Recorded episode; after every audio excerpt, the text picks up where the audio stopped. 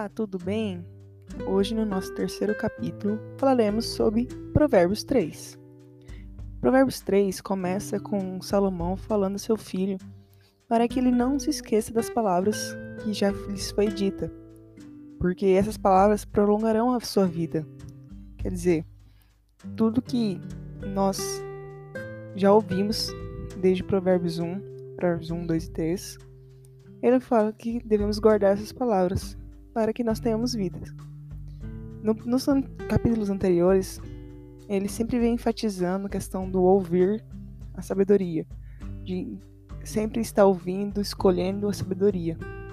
Nesse capítulo, ele fala que além de nós ouvirmos a sabedoria, nós temos que guardar isso no nosso coração.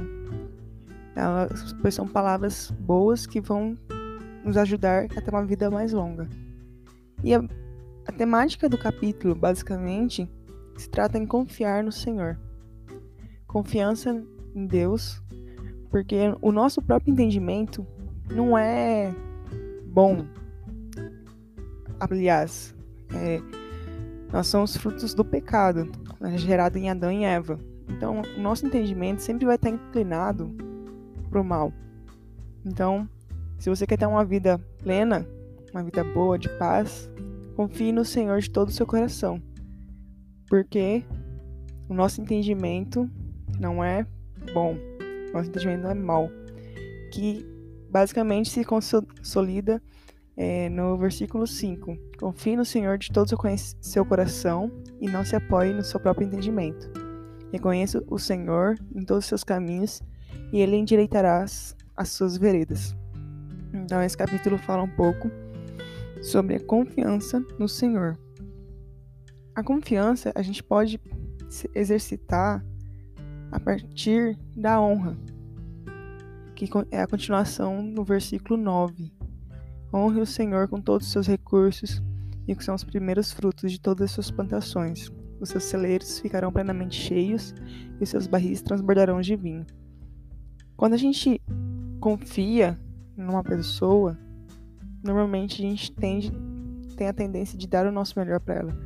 A gente não faz o melhor. Normalmente nós não tem, temos a consciência de fazer o melhor para aquilo que aquelas coisas que a gente não gosta, né?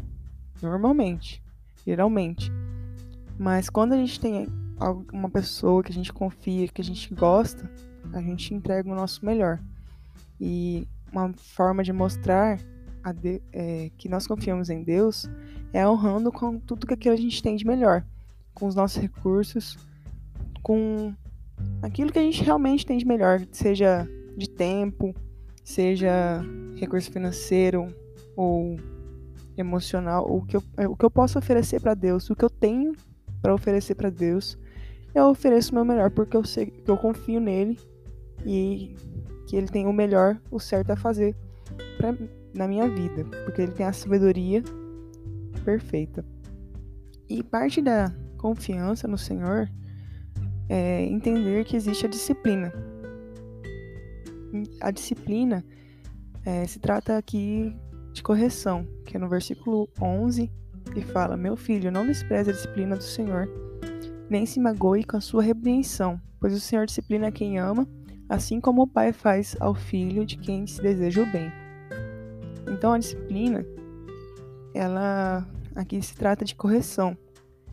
É, quando a gente tem, por exemplo, um violão empenado, para quem não sabe, um violão empenado é quando o braço está torto. O braço do violão está bem torto. E quando a gente leva um violão no luthier para ele ser desempenado, é, chega um momento, ele, o luthier desempenha o violão mas dois ou três dias depois, o violão volta a ficar com o braço empenado.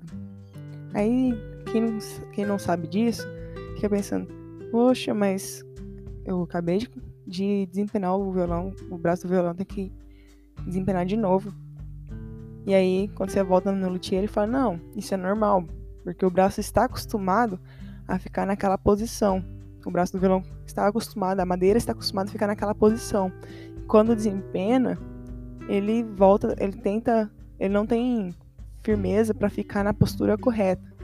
Então ele volta o, o braço para a posição empenada e tem que realmente de novo desempená-lo até que ele vai se alinhar novamente e vai ficar retinho. Então assim é a palavra do Senhor. Assim é a disciplina do Senhor.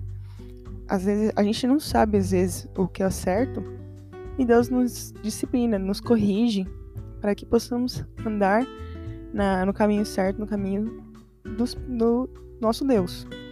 E ele vai nos disciplinar, porque ele quer que nós andemos no caminho correto. Mas, muitas das vezes, a gente que está como um braço empenado, que está torto, Deus quer nos corrigir. E muitas vezes a gente não entende essa correção. Mas é, é Deus querendo colocar, deixar o, o, braço do violão empenado, ou seja, querendo deixar, nos deixar alinhado com a vontade dele, alinhado com o caminho que leva até ele. Então, confiança, tem que entender que existe a disciplina também. E isso Deus faz por amor a nós. E depois, no, no decorrer do capítulo, é, Salomão vai mostrando mais sobre os valores da sabedoria. Porque a, sabedoria é mais proveitosa que o ouro e a prata. É, quem vive com a sabedoria é, é como se tivesse a árvore de vida, será sempre abençoado. E mais especificamente, ele coloca que se a gente se agarrar à sabedoria, se agarrar aos princípios, à verdadeira sabedoria que vem de Deus, quando a gente se deitar, quando a gente dormir, nós vamos ter um sono tranquilo, um sono de paz. Não teremos medo. Não é que não vai existir medo nas nossas vidas, porque ter medo faz parte, é algo natural do ser humano. Mas a, o medo não vai nos dominar, porque nós confiamos no Senhor. A confiança no Senhor domina o nosso coração. Então a sabedoria que vem do Senhor domina o nosso coração. Então não tem espaço para o medo. Então pode vir a pandemia, pode vir a crise, pode vir o que for, quando nós confiamos no Senhor, quando nós nos agarramos à sabedoria do Senhor, nós vivemos em paz, vivemos em segurança, porque Deus está do nosso lado. E aí no final do capítulo, mas lá para o 27, ele dá outros conselhos que é sempre faça o bem. Não importa a quem, mas não deixa para fazer o bem amanhã ou depois de amanhã. Faça quando precisar, quando você tiver condições de fazer, faça o bem ao seu próximo, ajude quem precisa ser ajudado. E ele continua dando alguns conselhos, que é você não ter inveja de quem é violento, não ter inveja de quem é perverso, porque quem é perverso, quem é violento, só tá cavando a própria morte, só tá se autodestruindo. Essas pessoas não, não tem nada de bom a oferecer a outras pessoas. Então, não é bom ser querer ser igual a quem é violento e quem é invejoso, quem é perverso. E por fim, no, no versículo 35, é um versículo bem interessante também, fala: A honra é a herança dos sábios, mas o Senhor expõe os tolos ao ridículo. A honra, assim como nós colocamos aqui honra ao Senhor, a honra é, quando, é uma posição de destaque, é, é são as qualidades de alguém que é virtuoso.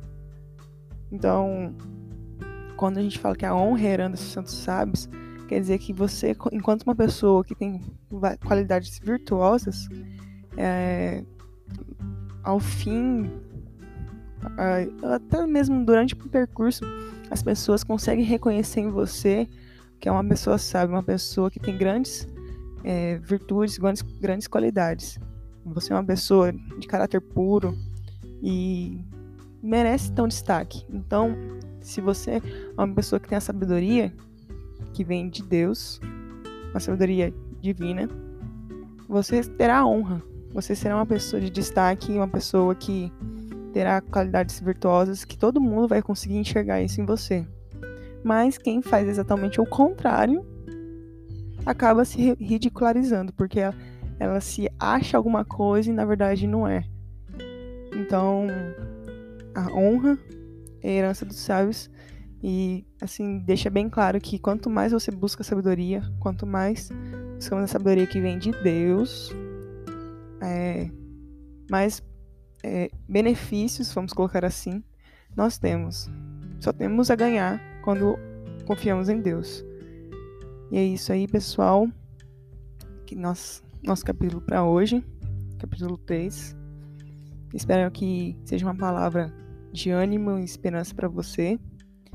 Continue confiando no Senhor, continue olhando para Cristo, porque só Ele nos traz a verdadeira, verdadeira paz, o verdadeiro amor que nós tanto, tanto precisamos. Então, olhe para Jesus e é isso. Valeu, um abraço, Deus abençoe vocês.